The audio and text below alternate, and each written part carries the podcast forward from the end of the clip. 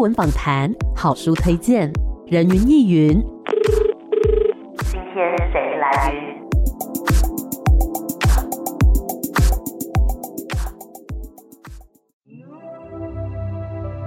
人云亦云，今天我来云。今天呢，人云亦云的节目当中邀请到的这位，我觉得声音也是非常的疗愈哎。我们今天呢，要跟大家来分享这本书，是九歌出版所出版的《我在等你的时候读了这东西》。欢迎谢凯特老师，老师你好。啊，各位听众大家好，我是凯特。是你是不是很不习惯人家叫你老师？哎、欸，除了学生之外，学生叫我老师很正常啦，嗯、但是我其实不太习惯以老师。自称这样子，哦、对对对。可是比如说其他像是出版社或是其他访问的人，嗯、会不会也叫你老师？比较少哎、欸，就是他们会直接叫我凯特。欸、那像有一些。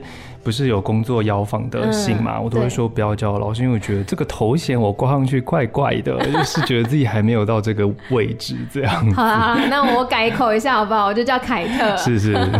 好，凯特这一次呢出了这本书，叫做《我在等你的时候读了这东西》。想要问一下，这个书名为什么会这样子取呢？它是跟里面一个同名的篇章一样嘛？为什么会以它当书名？是应该这样讲哈，其实这本小说集它每一篇篇名其实都是一句话，嗯、或是从一句话里面跑出来的一个词汇这样子。嗯、像呃目录就会写到说灯是怎么坏的，然后同名篇章我在等你的时候读了这东西，其实都是讲那句话的时候都会有一个决定性的瞬间，或是发生改变，或是有个结果出现了这样子。那呃，我觉得在写这一篇的时候，特别想讲的是因为。它感觉上比较像是一个我自己的个人写作经历的一个回顾，嗯嗯，那很像说。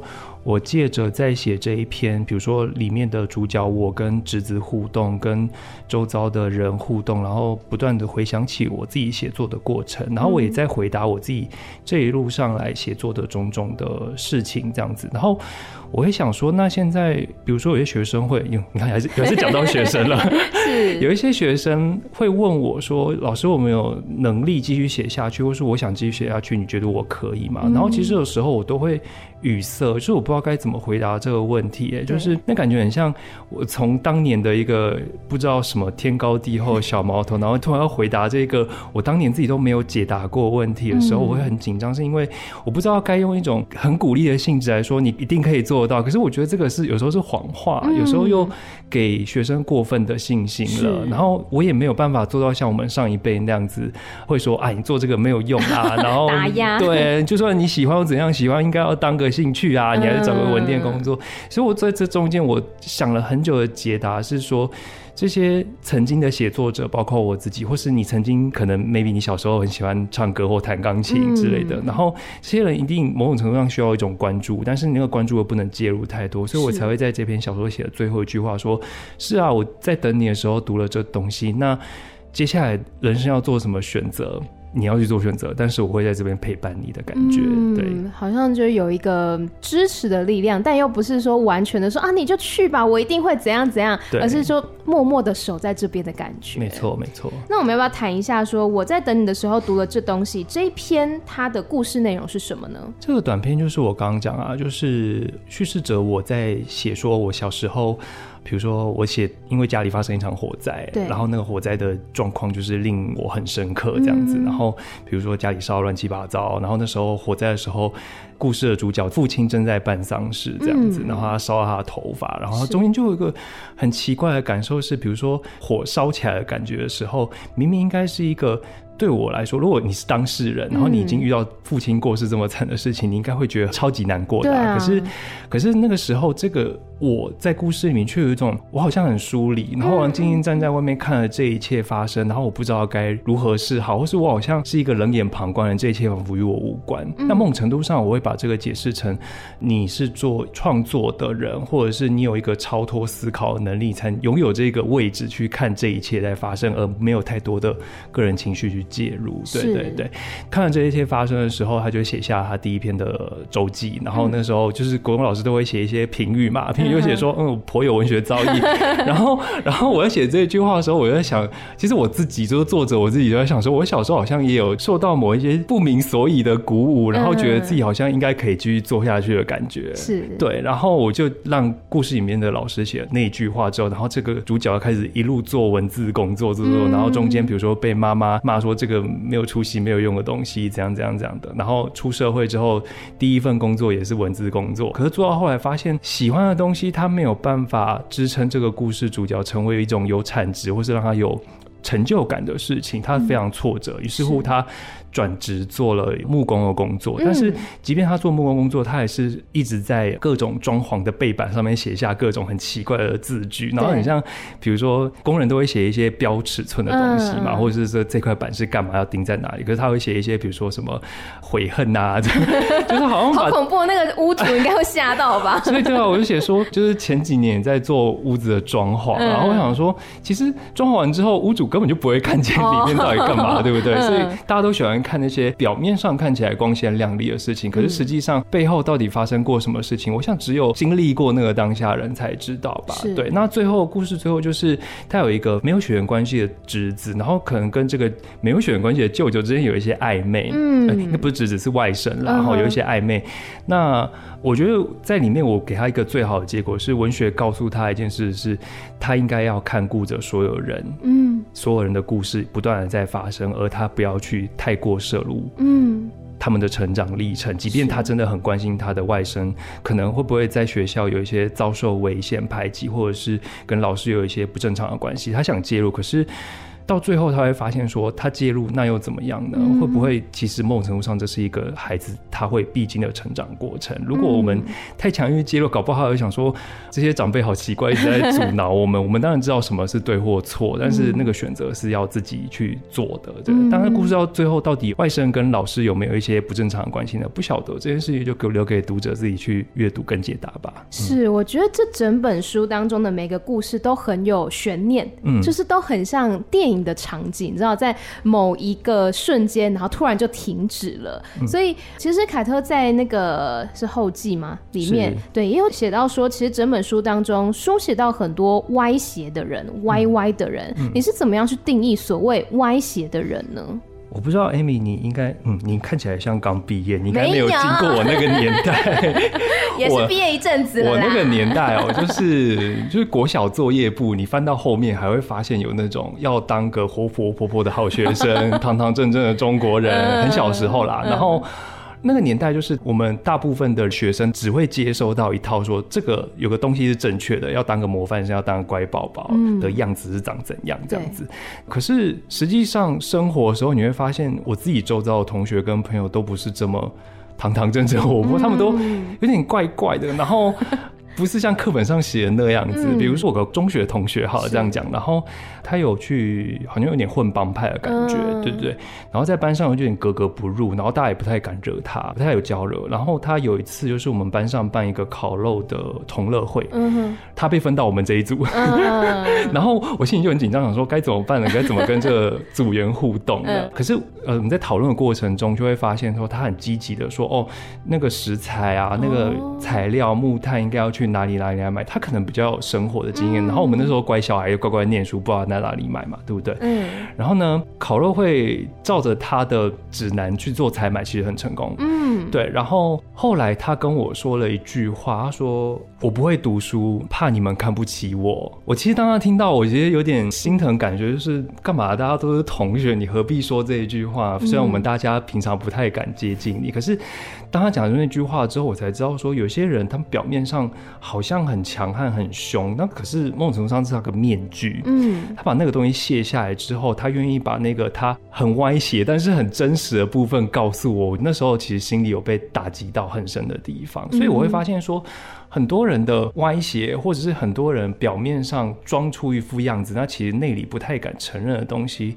那个某种程度上是很迷人的事，但是也是非常有曲折的一件事。像我们以前都会说“如得其情，哀今而勿喜”嘛，对不对？就是当我们看到一个人他所作所为是这样的时候，有时候。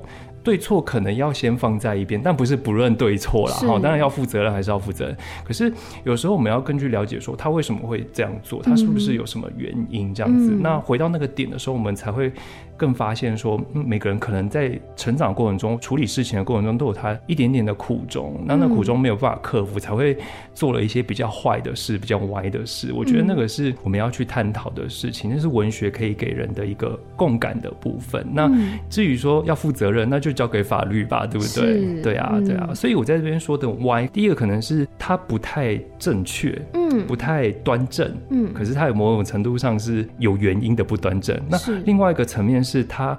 比较不整齐，就跟别人不太一样的歪。嗯哼。那像第二个部分，就是我里面写到很多关于性别的多元性。那那个多元性，就是我一直很想呈现的。你要说它歪也好吗？还是其实它原本就存在在这个世界上呢？那是我长期以来都在做书写的部分。对是，对。因为我觉得其实提到歪斜，势必就是会提到另外一个，就是它可能原本有一条轴。然后呢，走着走着好像偏了，可是你要说他走歪了吗？那可能就是他人生原本要走的道路啊，为什么跟大家不一样？我们好像就觉得哦，他好奇怪，他走歪了呢？嗯、就是我觉得这世界上有这么多的人，每一个人都有自己要走的道路，而不是说哦，所有人都挤在同一条狭窄的道路，那不会觉得就是很挤吗？很难前进，就跟挤高铁一样。但我觉得就是大家可能都有自己的道路。那刚刚有讲到说，其实在这本书当中描写到很多可能有点歪歪。的人，但是是很可爱的。刚刚有先提到一点点是跟性别有关嘛？其他还有什么样子的主题呢？大致的介绍一下。哦，这种歪很多哎、欸，像我在我这几次受访啊，嗯、或者是访者会比较问我是书第一页我引到的，嗯，那个埃及故事，嗯、就是。到底谎言跟真实哪个比较强？那哪个又是比较贴近真相的东西呢？嗯、对不对？那这个东西还是留给读者去做解读啦。我觉得这个有很多答案，但是我想说的是，比方说我们在。说出一个自己觉得是真实的东西的时候，某种程度上是被选择出来的。我觉得我可以讲这个东西，我才被说出来，所以那个是完全的真实嘛？我觉得有时候可能是避重就轻，对吗？我们都会这样子稍微避重就轻，说对自己有利的真相这样子。那有时候我们讲谎话，就如同我刚刚讲的，讲谎话有时候它未必是真的全部都在说谎，或者造一个虚构的东西出来。它有时候有人他想要传达的意义在背后，比如说。感情最常见的感情中为什么要说谎？因为我想要获得某些欲望、某些利益，或者是你想要在别人面前装出一副我很可爱的，或是我我很正直的样子嘛，那就是你背后的原因。可能谎言间接的传达了你真实想要的那个核心的事物。所以我觉得在这几篇小说里面，真实跟谎言一直都是我处理的部分。像第一篇《灯是怎么坏的》，他就写到一个办公室的恋情嘛，办公室恋情就是表面上。有人会说：“哦，我们在办公室不要公开，不然大家都会盯着你看，对不对？”，可是某种程度上，会不会是有人刻意不想公开呢？对不对？这种、嗯、这种渣男渣女的故事，我们也很常在网络上听到嘛，对不对？或者是另外一方面是被骗的那个人，到底知不知道自己被骗，还是他也在自欺欺人？某种程度上。如果真的晕船的话，你会把所有的一切讯息都解读成我想要的那个讯息？对对啊，然后就有一些不想要讯息就没有看到，没有看到，没有看到，所以我觉得。谎言跟真实一直都是我在里面蛮常写到的，又或者是平行那一篇，平行那篇讲的是一个婚外情的故事。是 哦，那个婚外情故事蛮有趣的哦，就是一个是饭店的柜台，女生慧珍是饭店的柜台，然后另外是饭店的司机，他在外面。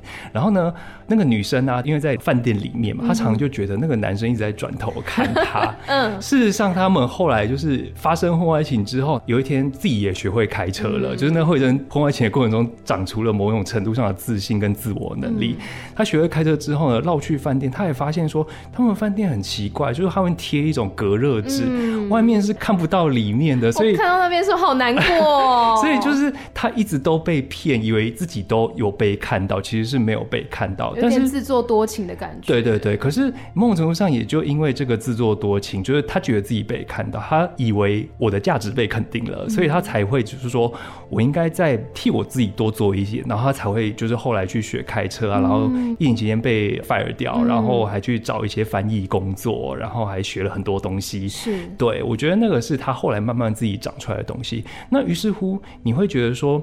这一个误会，这个美丽的误会，嗯、它到底是一条歪的路吗？还是它某种程度上也是一条必经的歪路呢？嗯、我觉得这个是我，比如说我们在自己的人生故事里面蛮常遇到的事，嗯、以为自己原本没有要这样，但是你走的时候绕一圈，发现哇，我又回来原点了。但是那个回来原点的过程中，其实你得到很多东西。嗯，对，即便嗯，可能有一点歪打正着的感觉。对对对，嗯，就像我说的，我觉得没有人生所谓的正轨，那可能就是。是你这一生要走的路，嗯嗯，那其中有一篇我自己蛮喜欢的，但是我一直就是很疑惑，到底要怎么读？是隔离吗？还是蛤蜊？还是蛤蟆？还是什么？教育部国语词典念隔离，对吗？我就说是隔离，因为我之前跟我同事讲，他说：“咦，不是蛤蜊吗？”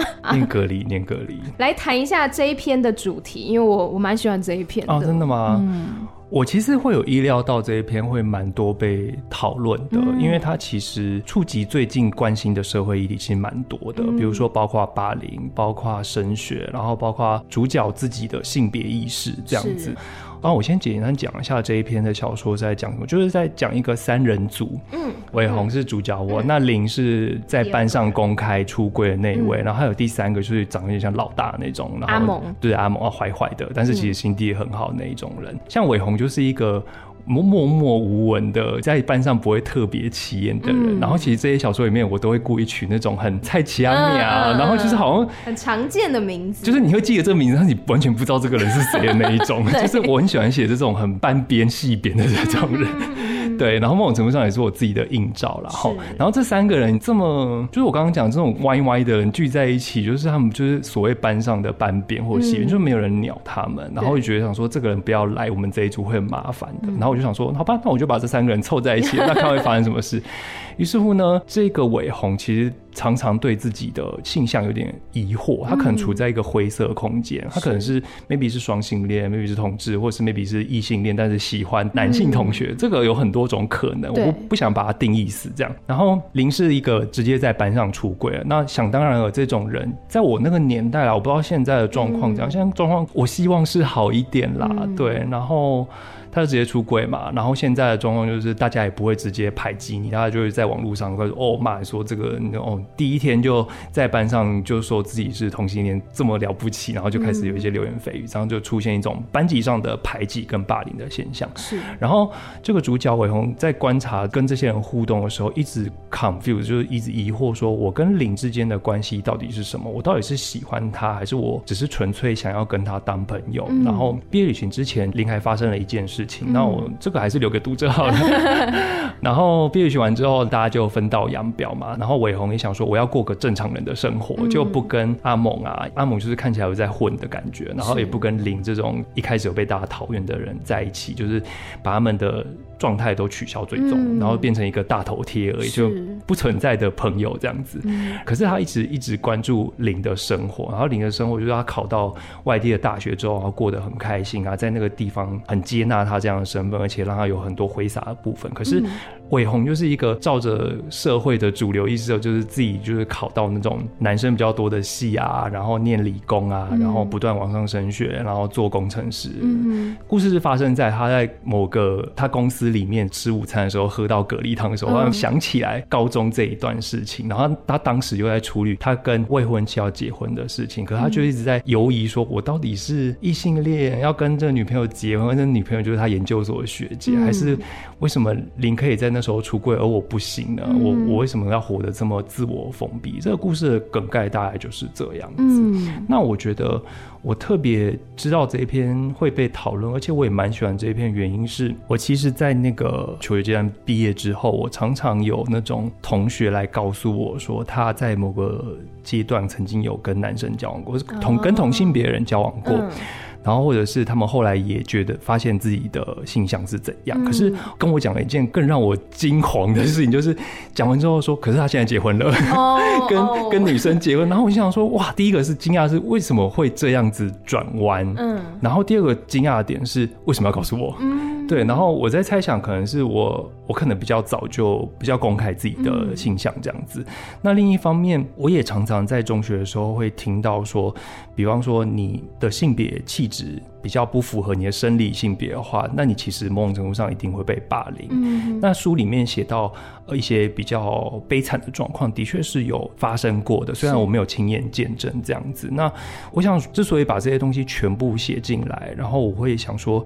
我觉得有时候我必须要把那些东西指认出来，然后大家才会知道说，原来这些事情不是没有发生过的，也不是没有存在，只是大家不愿意去看。大家比较想看的是当个活活泼泼的好学生，堂堂正正的中国人。可是那种一开始没得选择，然后就活得好像看起来歪歪的人，那那些人怎么办呢？那些人只是很努力的活成你要的样子，可他其实一点心里都不喜欢他自己这个样子，所以这就是我写这篇蛤蜊最大的原因。这样是，嗯，我觉得在这篇故事里面的人，开始我觉得他们好压抑哦，大家都要去遵循那个社会的规则，多数人可能是异性恋，或者是说可能是要去升学的，要去找一个好工作、稳定的工作等等的。我一开始觉得好压抑哦，然后后来我又觉得说。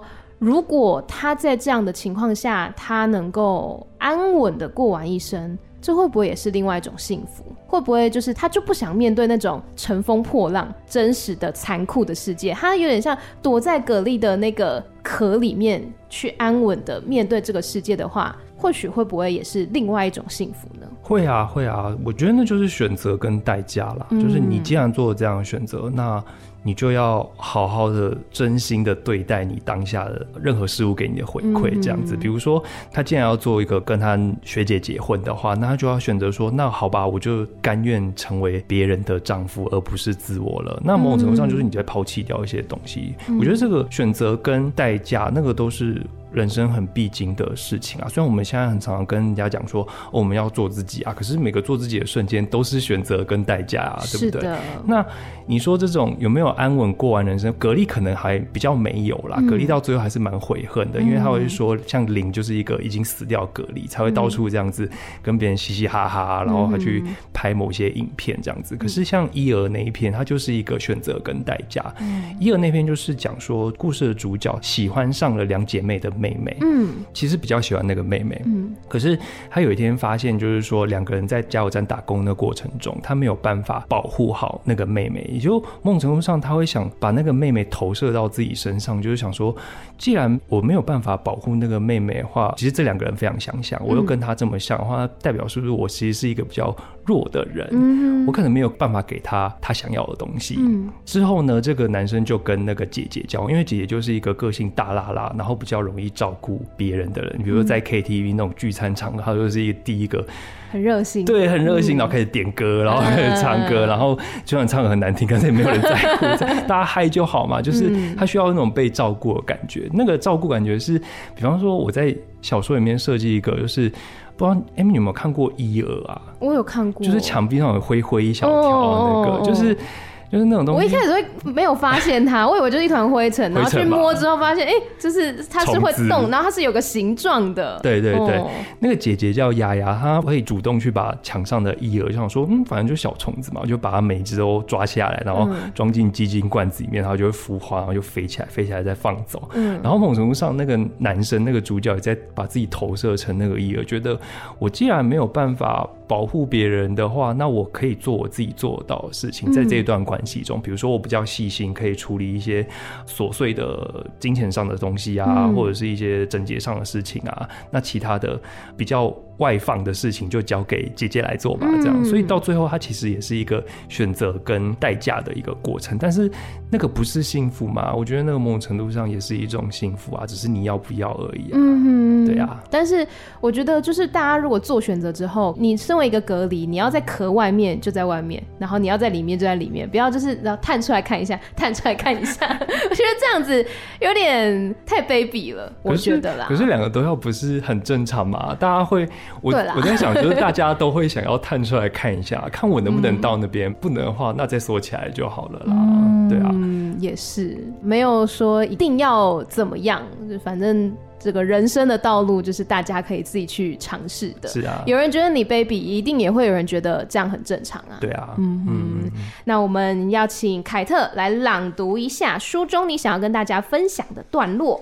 好哦，这一篇选的就是跟小说的同名篇章。我在等你的时候读了这个东西。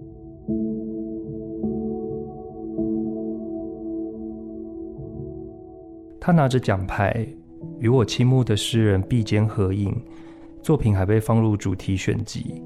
我读着得奖的诗，其实写得不怎么样。也许这样的题材一时蔚为潮流，只是他恰巧搭上了这班车。又或者，其实他善于交际的行为和辞令，令他得以跻身，与其他诗人并列诗集之中。但最有可能的，其实是我羡慕甚至嫉妒这样的人，身旁总有贵人提携，也不乏观众。光是看到底下留言者送出的花式称赞，就知道像这样的人，也许天生比我更适合吃这行饭。而我曾经距离这些事物最近的时刻，可能就只是那一句颇有文学造诣，以及后来为人作嫁的编辑工作。相对而言，我的社群上乏善可陈，我没有什么可以向他人分享的事物，什么也不想说。试着之于别人，我什么也不想说。我能拿出来跟别人说的是什么？窝在图书馆里读着年度文学时，我一面觉得那些言之做作、正义凛然或温情无害的文字矫揉作态，但读着那些歪斜的情感和人格，却也总是疑惑、困惑于为什么这些都能像一块原木般从阴暗潮湿的仓库里挖出来，好好雕刻、打磨、抛光，变成一个展品般陈设。阅读的人在这些悲伤的文字里想得到什么呢？宣泄或是净化，还是证明自己有悲悯的情感，以符合人类这种生物设定？还是只想旁观他人之苦痛，好让自己活得优越一些？如果需要，为什么大家都喜欢光鲜亮丽的事物，而非悲剧呢？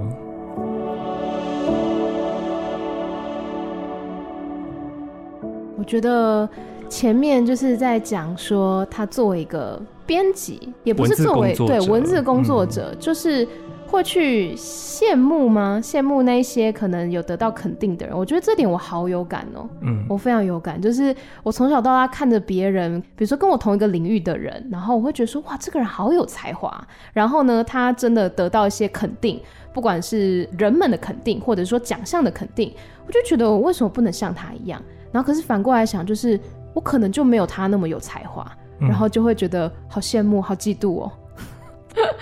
我觉得会会羡慕或嫉妒，通常都会觉得说自己应该也付出了相对的努力吧，嗯、对不对？对啊、而羡慕、嫉妒其实是别人做到了我想要做到的样子，但是明明平平大家都这么认真，嗯、为什么他比较幸运？可是有些事情就是没有办法解答，嗯、对啊。如果这世界上认真的人都能得到自己的，当然我们都希望这样，可是。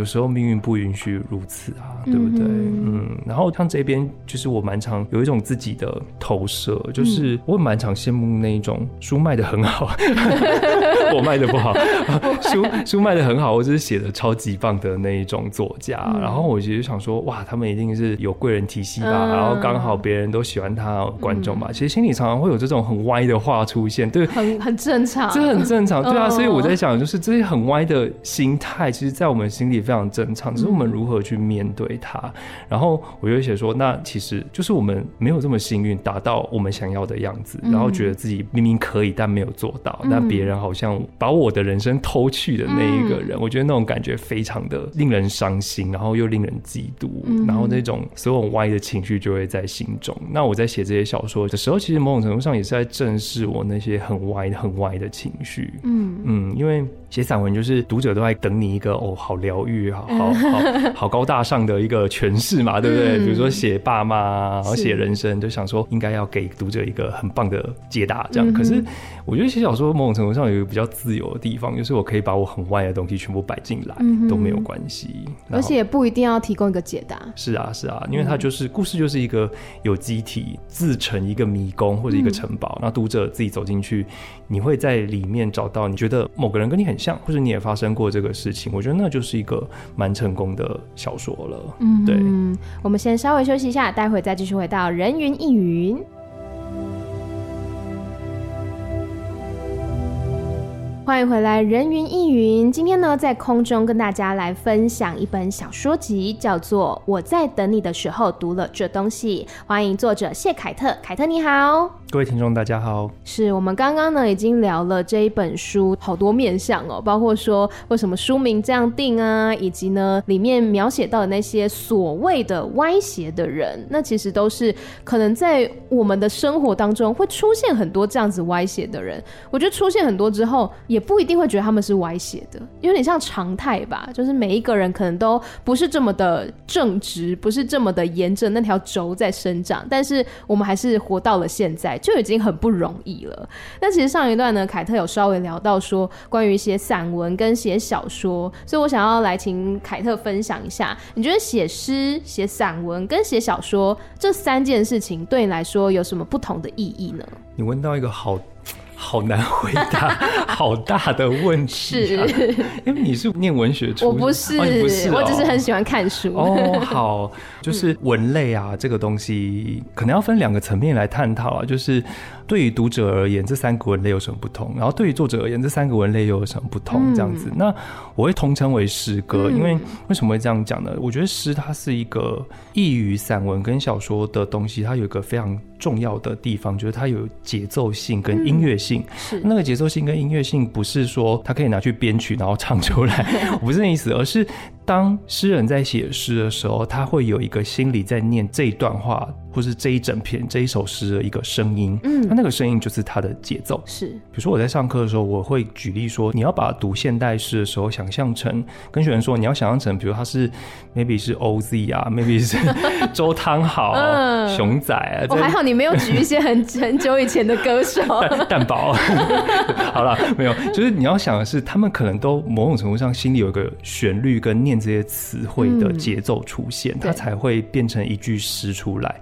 然而，诗还有另外一个特点，就是它文法非常的跳跃。嗯，有时候你要自己去脑补，然后自己去把这些词汇做连接。那跟写小说、跟写散文的句法是相当不一样的。嗯，我随便举一个例子好了，我不要举现代诗，我举一个古代诗，大家都听过，比如说。马致远天净沙，枯藤老树昏鸦，嗯，小桥流水人家，这有文法吗？这没有文法，可它词，对它词汇就是一个一个一个跳出来，嗯，可是。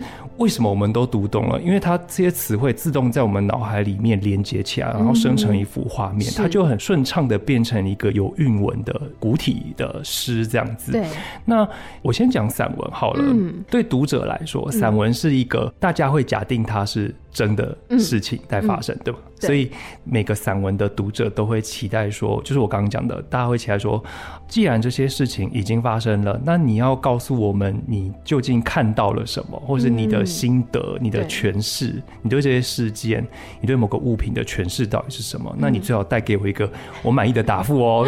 现在读者都很聪明，很挑剔，对对对，所以就有这种感觉。但是对作者来说，就是我刚刚讲的，对作者来说，散文是一个后见之明。嗯，事情已经发生了，然后我们不断回想那些过去的事情，过去的某一句话，想想想，然后我想要给他一个更好的解释，更好的诠释。那同时也牵涉到另外一件事，是这个作者他到底目前。思考事物的境地到什么境界，到什么高度，嗯、这个都是看得出来了。是那。至于小说而言啊，小说就是一个对读者来说就是一个大家都知道是这是一个假的东西，嗯，然后读者还有第二层思考，就是既然大家会以为这是假的，那你一定藏了一些真的东西在里面吧？嗯、对，大家会这样想吧？所以，所以抽丝剥茧，对、嗯，很多市面上才会出现什么各种作家的挖垃圾桶文、啊、爬粪文这样子，比如说张爱玲的垃圾桶里长怎样，大家都会很好奇这件事，然后跟他小说做个印证嘛，就是他说的是不是这个人，是不是这个亲戚？可是对。对作者来说啊，小说是一个很自由的地方，嗯，就是它让我拳脚完全施展开来。因为像刚刚讲，散文是后见之明，对，小说就是，即便我有一些原本想写的事情，可是我觉得它没有办法完成一个作品，嗯，我就把一些假的东西加进来，可是它可以呈现一个独立的世界观，嗯，独立的。城堡，或者他像我研究所知道，就最喜欢跟我讲一句话，他说：“凯特，你写小说，你要像以为自己在养植物。什么叫养植物呢？嗯、就是你种一棵树，你不能期待说它会长出怎样的方向或怎样的花来，即便你知道它大概会是哪个品种这样子。可是呢，你能做的事情就是把它长出来的东西修剪、修剪、修剪，然后记得施肥、记得灌溉，那那个东西会非常有机的。”长成它自己的一个世界，而不是作者在散文里面强迫要灌输给读者的那些诠释。嗯、那如果一个小说里面作者能做到说，我能设定好一个世界，能设定好几个人物的关系跟互动，然后让读者在其中找到自己的影子，其中找到共鸣，嗯、或者甚至是在这些关系中得出某一些自己的人生领悟，让那些人生领悟是作者不会写在里面的。嗯、如果是这样的话，我觉得这就是一个蛮成功的小说了。嗯、所以这三者啊，就文类上的分别，我觉得其实是对读者有分别啦。是，那对作者就是你想怎么写就怎么写嘛。啊对，到最后说出版社说，那凯特，你这个是要当小说还是要当散文？就是说那这么自由的吗？对，那我想说，那那你你觉得什么就什么了，这种感觉。因为创作者对来说，每一个形式、每一个文类都只是一个容器。嗯哼，那今天就算我不写这三个，我还是可以。参加大嘻哈时代，maybe 啦，我不知道啦，或者是或者我去唱歌，我去做雕塑、绘画，它都是我的一个容器嘛。它都是创作啊。对对，它都是创作这样子。那那个形式就是至于读者他怎样比较快切入这个作品的一个方式而已。是，对。因为我刚刚本来想要问一个肤浅的问题，但是好像被你后来这一段话已经就解。没关系，你问，你问。我想问说，你最喜欢写诗还是散文还是小说？哦，这个问题非常好。肤浅的。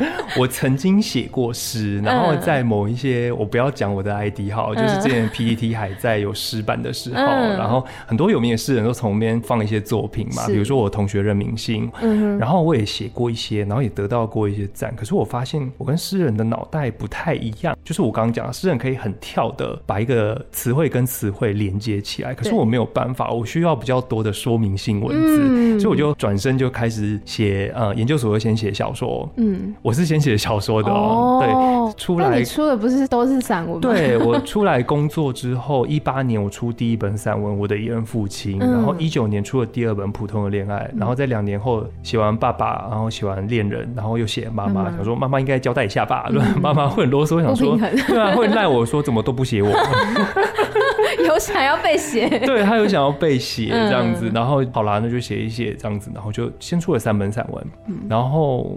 直到这几年，其实有些小说参稿，才把它收进来，嗯、然后把它写完，然后变成现在就是 Amy 手上这一本小说集这样子。嗯、所以其实里面很多作品是很久之前就已经完成的嘛。对对对，哦、像在等你的时候读了这东西，其实写了很多年呢。嗯，因为我一直想要爬出自己的写作过程跟文字之于我创作之于我到底什么关系。嗯。写了很多年，没有没有办法写到那个核心，我一直好像缺少什么东西。那那个缺少东西，直到我开始去大学间课教育生，然后他们问我说：“老师，我该不该继续写？你觉得我没有天分的时候，我忽然想到一件事情，就是我念研究所的时候，东华的创作所是一个非常有名的研究所，没错，对。然后我访了好多人，都是你们学校出来的，都是我的学长姐们这样子。然后我进去的时候，我也吓一跳，想说我为什么？有什么资格可以考进去？嗯、而且那时候我发生一件很荒谬的事情，就是我把两所不一样研究所的书审资料放反了。哦，我一对我去东华的时候，我就先被郭强生老师臭骂了一顿，然后我就录取了。对，然后我就很 confused 啊，带着那个 confused 的心情，然后我就会问当时还在世的一个曾曾曾老师，嗯，我说老师啊，就是。我觉得自己是一个没有天分的人，然后写出来的东西也不像其他同学或学长姐，好，为什么选我这样子？然后曾曾老师是一个非常有爱的、信仰非常虔诚的一位教徒吧，他就跟我说：“凯特，就是这一切事情都有它的意义存在。”那时候我听不懂这件事情，因为年纪太小，二十几岁怎么听懂这件事？直到我教大学生的时候，我这几年陆续有学生，比如毕业后的学生，然后跟我说：“老师，因为你。”教我们的关系，然后他可能后来陆续考到文学相关的研究所，或是陆续在创作。然后他就说，虽然这个东西很困难、很难做，又没有什么人觉得他有什么了不起的，可是这件事让他们觉得很开心。然后我心里想说，哇，那这个就是所谓当初曾老师说的那个意义嘛，就是。我让一些学生他找到自己想做而且愿意做，即便他不怎么 popular 的事情，嗯、然后可是他们做这件事做得很开心，而且愿意在台湾文学这一块领土上再继续耕耘。我觉得这个就是一个非常大的功德啦。嗯、那心想说，好吧，那我本来其实想说兼课教学生好累哦。钟点费又没多少，每次上课我还抱怨说，哈，这门课选了五十几个人，我钟点费还多少钱？对，数一数，一个人丢个零钱给我就差不多了，对不对？可是后来还是愿意继续教的原因是。真的，如果这是一个困难而古老的技术的话，好吧，那我就把它传承下去啊！原来这就是我老师当初说的意义存在啊！也许是这样，也许将来有一天我会发现它更新的意义，那就到时候我再把它说出来吧，那就不一定了。所以我觉得人生有很多时候，我都会觉得，其实没有一件事情是真的非常有意义的，而那个意义是你去赋予它。那个才会叫做真正的意义存在，否则一切它都是一个虚构的东西，就是。信仰是真实的吗？还是虚构的？你要相信它，它就会有意义。嗯，爱情呢？爱情是真实还是虚构的呢？嗯、你相信它，你就会超晕啊，对不对？它就会有意义啊。对，就想说，我今天即便遇到渣男，然后今天也是我人生的所得，这样子，你去相信它，你就会有意义。那这个意义会随着你的人生际遇、你的境界，然后你一直去定义它，而你活在其中，而你感到快乐，那个就是非常大的收获了。这是我的想法，这样。这段讲的好好哦。我要把它截录下来，一直重播来开示一下。真的，因为刚刚讲到，比如说有点像度化后辈啊，或是学生等等的，我觉得那就好像一种使命感吧。因为像刚刚凯特也讲到，比如说文学，似乎不是上一辈会很期望我们去做的工作。嗯、那其实我就想说，哎、欸，我在做的工作也是，就很多人都说广播是夕阳产业啊，然后 Podcast 兴起啊什么的，然后。我就会想说，对啊，声音的东西到底有谁在听？可是有时候会听到，会有一些听众的留言，他可能传讯息或者是留言给我们，然后就说啊，我听了哪一集哪一集节目，我觉得收获很多，或是我很喜欢，然后我就觉得说，哇，这件事好有意义哦，就还好我有做。当然啊，当然，嗯、我我想跟你讲的是，就是我小时候也是听广播长大的孩子，好就是那种。以前我们还在用那个 FN 跟 AN 调频，嗯、然后会撸来撸去，讲说某个声音出现的那个年。然后我小时候是每天晚上都必须有人在讲话，嗯，然后我才睡得着那一种人。然后那个就某种程度上是取代了我一个很像一个很重要的陪伴位置。嗯、那那个东西真的没有意义吗？我觉得很有意义啊，就是你们陪伴许多他可能没有办法用眼睛看到的东西，或者他只是需要一个陪伴的。状况之下，然后让很多人觉得说我能够安稳的度过当下。我特别要讲的是，尤其是我小时候还经历过九二一大地震那个年代，嗯、然后那是现在能想象，就是所有地方都停电，嗯、你只能听广播，然后我。当我买到电池，得到电池，然后把电池插进那个收音机那一刻，有声音的时候，我突然觉得心里好安心。就是这个 timing，这个共识的一个时间轴上，有人跟我一起正在度过这漫漫的长夜。就算没有光芒，嗯、没有电视，然后你甚至不知道明天。该如何的时候，突然有一个人陪伴你，那是多棒一件事！那就是当时广播一，嗯、而现在听 Podcast 也是一样的事情啊。对，嗯、我觉得广播，就我也是小时候听广播长大，然后我就是因为觉得。广播也太浪漫了吧！就是我知道那个时候有人跟我一样，可能活着在呼吸，他只是在麦克风那一边，然后我是在收音机的这一边。然后光想到这件事情，我就觉得好浪漫哦。然后而且我小时候就是常常会幻想一件事情，就是我有一天当上广播节目主持人，我可能要在节目当中去点歌给我给我的很重要的人们之类的。后来我也常常做这件事情，对，就是我觉得那是一种，就有点像是我赋予这件事情。赋予这个工作是赋予给自己的一种意义吧，就像你讲的。那刚刚有讲到说，其实，在小说里面或者说散文当中，在一个文学作品当中，我们其实阅读的人会尝试去里面，好像寻找自己的影子，寻找跟自己很类似的经历，或是有共鸣的角色。所以，我不晓得你在这整本书当中，你有没有最有共鸣的角色呢？最有共鸣的角色，当然除了最后一篇的。去世者我那个舅舅，就是他爬出自己的创作过程，然后跟外甥互动嘛，对不对？嗯、这个当然最有共鸣，因为那是一个几乎是我自己的投射进去。嗯可是其实其他篇每一篇几乎都有一些我的碎片存在，嗯、比如说我怎么写出像蛤蜊那个那个灵啊，就是对自己做了一些很残忍的事。嗯、然后我觉得当我生命中也发生过那样的事情，嗯、就是我可能觉得走不下去了，然后曾经要放弃过一切，然后当你要放弃一切的时候，你就会知道说，那算了，一切都无所谓。那别人要怎么笑，要怎么调侃你，那我们就配合着被他调侃吧。那种放弃一切的滋味，其实要尝过才会知道。那我才会写下林这个角色，某种程度上也是我自己的一个投射。嗯、那相对的，像林的同学那个伟鸿，我是不是曾经是那个疑惑自己的状态的那个人，然后不敢在旁边出声？可是明明就是想要说一些什么，然后替自己的同学讲一点话，那个人，我可能也是那样的人。所以这其实每一篇小说里面的每个角色都有我自己的影子，包括比如说。平行里面写被那个外遇对象啊开始吃豆腐那个过程，嗯，maybe 某种程度上也有我自己的经历存在吧。嗯、对啊，与其说哪一个角色让我特别有共鸣哦，不如说这些角色都是我的某个切面，然后把它就是塞进去，都是你的分灵体。对对对，对，一部分的分灵体。嗯，既然讲到说这整本书里面其实书写到很多那种歪歪的人、歪斜的人，你自己的人生有所谓歪斜的时刻吗？很长啊，例如呢，最近一次歪斜是？超长，就是哦，要从小开始数哦，就是比如小时候偷钱呐、啊，然后你说小朋友同才相处之间有没有曾经无心的霸凌过别人，或是排挤过别人？一定有的，就搞小团体，每个人都有过。可是我不会说这是对的事情，我在意的事情反而是。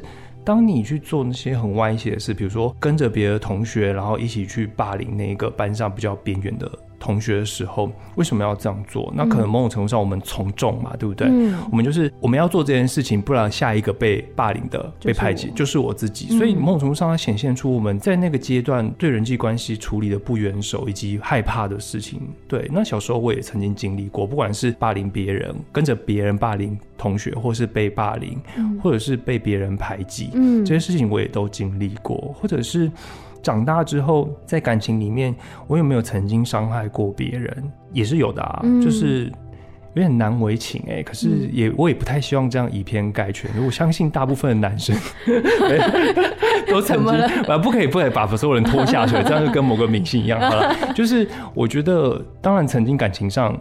伤害过别人，然后也被伤害过，嗯、但是我才会写下这一些，比如说像第一篇那一种很多办公室恋情的那种渣男、嗯、很渣人的故事。我觉得大家可以去读普通的恋爱，因为我昨天在读普通恋爱，然后里面就有写到一些，对，也是有写到嘛，嗯、对不对啊？就是我也曾经就是为了报复别人，为了证明自己很可以怎样，嗯、很有魅力，还怎样，就是故意搅入别人的局里面，这也是曾经发生过的事情。但我后来事后我没有跟那些人道歉，我有跟那些人道歉。嗯。书写不是为了让你忏情用的，嗯、就是不是我写出来，然后他就就没事了，而是你要回到那个当事人，你们有，你有没有跟当事人道歉，或者说明一些什么，然后请求对方原谅，那个才叫做负责任的态度，而不是我，比如说我在脸书上发一篇文说哦，我很抱歉啊，这样这样，那个就不叫道歉，那只是让自己好过，对，那就是公关呐啊，嗯、不然怎么会有这么多人公关危机呢？对不对？嗯、公关危机就是大家都看得出来你没有诚心在道歉嘛，你只是想要敷衍大家，对，过去，然后让自己有比较好的脸面活在这个世上，是不是很歪？对不对？对啊，所以其实从小到大做的歪事很多。我相信每个人，哎，也不要再次强调，不要。我觉得是每个人，我说的，我说的，我觉得每个人都有歪斜的时刻。对啊，都有这个时刻。但是我们为什么要歪斜？回过头来还是要看清楚这件事情。嗯，嗯是的，我觉得歪斜并不可耻。嗯，因为。就是很正常的一件事情，但是、是、但是逃跑躲避也躲不了多久啦，还是得面对啊。嗯，对啊，就是你歪一下下，你最后还是要回来看，说你为什么歪斜了，嗯、然后。有没有其他的方式，或者说你要怎么继续走接下来的路？嗯嗯，你要继续弯下去也可以啊，或是你要走回原本的道路也也可以。嗯，那接下来呢，我想要来聊聊这本书里面我觉得很特别的一个存在，嗯，就是它跟前面的小说好像是两个平行时空。嗯，收录在最后面的《如何让孩子乖乖回家吃饭》这一篇。嗯嗯、这一篇它其实是我研究所的毕业的作品，嗯嗯，然后当时写那一篇，其实是因为我可能在我出柜之前，然后我妈就会，比如说无意间发现了我一些。症状，他就会说：“哦，其实我年轻的时候也曾经有这种困扰。”嗯，然后我心里一惊，想说：“ 啊，什么？可是你现在已经嫁做人妇，然后你跟我讲这件事，你想要表达什么？”然后，其实我后来才会知道说，说我妈她想要表达的是。我曾经也有这样的模糊，这样想要探索自己的状况到底是怎样的。嗯、然后，可是她其实没有跟我细讲那些。他年少时候的那些事情到底是怎样？于是我在研究所写那篇小说是完全虚构，但是我是在猜想他为什么可以说出这一句话来理解儿子的一个状况。嗯哼，所以我在猜想这件事，所以才会写说他里面做很多事情，呃，煮饭啊，只是他其实也没有期望别的，他其实就是期望说儿子能乖乖回家。吃饭，然后其他多的不要多说，嗯、就是我理解你，而我在这里，这样就你看是不是跟我最后一篇我在等你的时候读了这东西的心境，嗯、不过度介入，对，很像，然后我才会写那一篇研究所作品。可是这篇研究所作品，直到很久之后，我在九歌上一本先出了，我妈妈做小姐的戏，准是文艺少女的时候，嗯、其实某种程度上是它的前身，就是这一篇虚构的小说。是。因为这篇虚构小说，我后来才去问我妈说，她年轻的时候发生了什么事情，她为什么什么嫁给了我爸爸之类种种的故事，这样子，然后才写成了那一本散文。于是乎，我觉得这一篇小说一样交付给九哥，然后一样收在这一本小说集里面。某种程度上，它延续了前一本散文集的主题。那另外一个程度上，你要说我妈是不是？她某种程度上也是歪歪的，她也是，嗯，只是她她也在这个歪歪的路径中找到自己的路，然后成为现在的我的母亲，或是成为她现在。自己的样子，所以我才把它收在这本小说集里面，作为一个应该算是纪念吧，就是告诉自己说我一开始是写小说的人，也是纪念我的母亲，呃，她也在啦，不能这样讲，就是也是纪念我母亲，说她从少女时代，然后一直到成为别人的妈妈跟太太之后，她的心境如何转折，我觉得那个是都值得记录下来的事情。这样子，那妈妈看到开心吗？他不是很想被写，他上一本已经开心很够啦，一整本，都是他，对啊，整本都是他哎、欸，还买了好几本送给亲戚，然后我说不要，他们亲戚不会看，亲戚都拿来盖泡面。他说没关系嘛，我帮你冲销量。嗯，我其实很喜欢这一篇啊，真的吗？对，因为最近自己心境上面有一些体悟啦，嗯，然后所以没关系，那我先讲好了。好我觉得身为子女最困难的一件事情。就是放下爸妈跟自己之间的原本的关系，然后去理解爸妈原本是怎样的一个人。我觉得这个是超困难的事情。而我我自己，就是我自己，为什么一开始会先写我的野人父亲，然后再写我妈妈做小姐的时候是文艺少女，是因为我想要跨过这个坎。唯独只有跨过这个坎之后，我才会知道说。我是一个成年人了，而我独立了，我有能力去处理我小时候因为家庭或者自己的期望太高，或者是就不太满意的那个童年过程。我现在可以给予我自己这些事物，我有能力，而我更能体贴当时父母没有办法给的东西的原因到底是什么？我觉得那个是成长一个非常重要过程。如果没有经过这一关，可能我们现在还是会遇到那种很多人活到五六十岁或四五十岁，还在跟家里争吵说：“哦，你比较疼哥哥，疼弟弟，然后生气啊，然后就把家里怎样，然后就是发生一些惨事。”我们社会新闻上常常看到嘛。嗯、我觉得那个都是这一关还没有过去。嗯，所以这一关一旦过了，我觉得那个是给自己非常棒的一个礼物啦。嗯，嗯，你真的。独立到某种阶段，你才能放下过去那些原本很膈应的事情，原本觉得好恨哦，原本觉得好讨厌哦。可是因为你长大了，所以我们可以回头去看那些事情，而我们能够给自己当时没有被给予的那个部分，也能给父母他们没有被理解的那个部分，这样子。我觉得今天能够在节目里面遇到凯特，真的是老天爷给我的礼物。就是在这个 moment，然后听到这样的一段话，我觉得对我来说是很疗愈的一件事情。嗯，对，这这很正常，不用。希望你不要觉得我很失态。不会，不会，不会，不会。我我的我的新书发表会上，或是我的学生常常会这样，哦、因为就是你知道写家庭写很习惯的人啊，嗯、一眼就知道你的那个软肋在哪里，戳下去你就哭。对。好，我们还是要回到这本书，我们会拉回一下主轴。好，好，我觉得今天讲的这一本小说呢，就是我觉得这本书里面真的是可以分成两个部分，前面就是在讲这些歪歪的人这些小说，然后后面讲的是刚刚说的跟妈妈有关的这一篇，嗯、这篇也是小说啦，也是小说，是纯虚构。哦，然后上一本。有各位有兴趣去可以看，一样是九歌出版，嗯、就是我刚刚讲的那个我妈妈做小姐，习尊是文艺少女，嗯、那本就是散文了。哎、欸，你有没有觉得，就是你的书名跟散文名字就是长都很长，然后你要念的时候会不会很辛苦？不会啊，不会啊，现在不是流行很长吗？就是我们看轻小说，不是什么他要吃掉我的胰脏什么 之类的，哎呀，反正就取得很长，然后版面会比较大吧？对。那那我在等你的时候读了这东西，就是然后每次要讲的时候就要花很长时间。里面还有一篇绕口令啊。哦，对，我那时候我跟你说，我想说，我好歹是有声音工作者，然后我当时就有跟着读，然后发现很难呢、嗯，很难，很难。你念一次：红鲤鱼鱼，绿鲤鱼鱼鱼。可以耶，嗯、你可以。红鲤鱼与，绿鲤鱼鱼鱼。哇，因为我有练习过，我我那时候真的练习了好多次哦、喔。可是最后一个字是鲤啦，原本是鲤，然后我一直误会它是鱼这样子。红鲤鱼，绿。红鲤鱼与绿，算了，剪掉，气死。好了，我今天跟凯特呢聊了这么多，真的觉得收获满满，然后也有很多的思考，所以希望大家。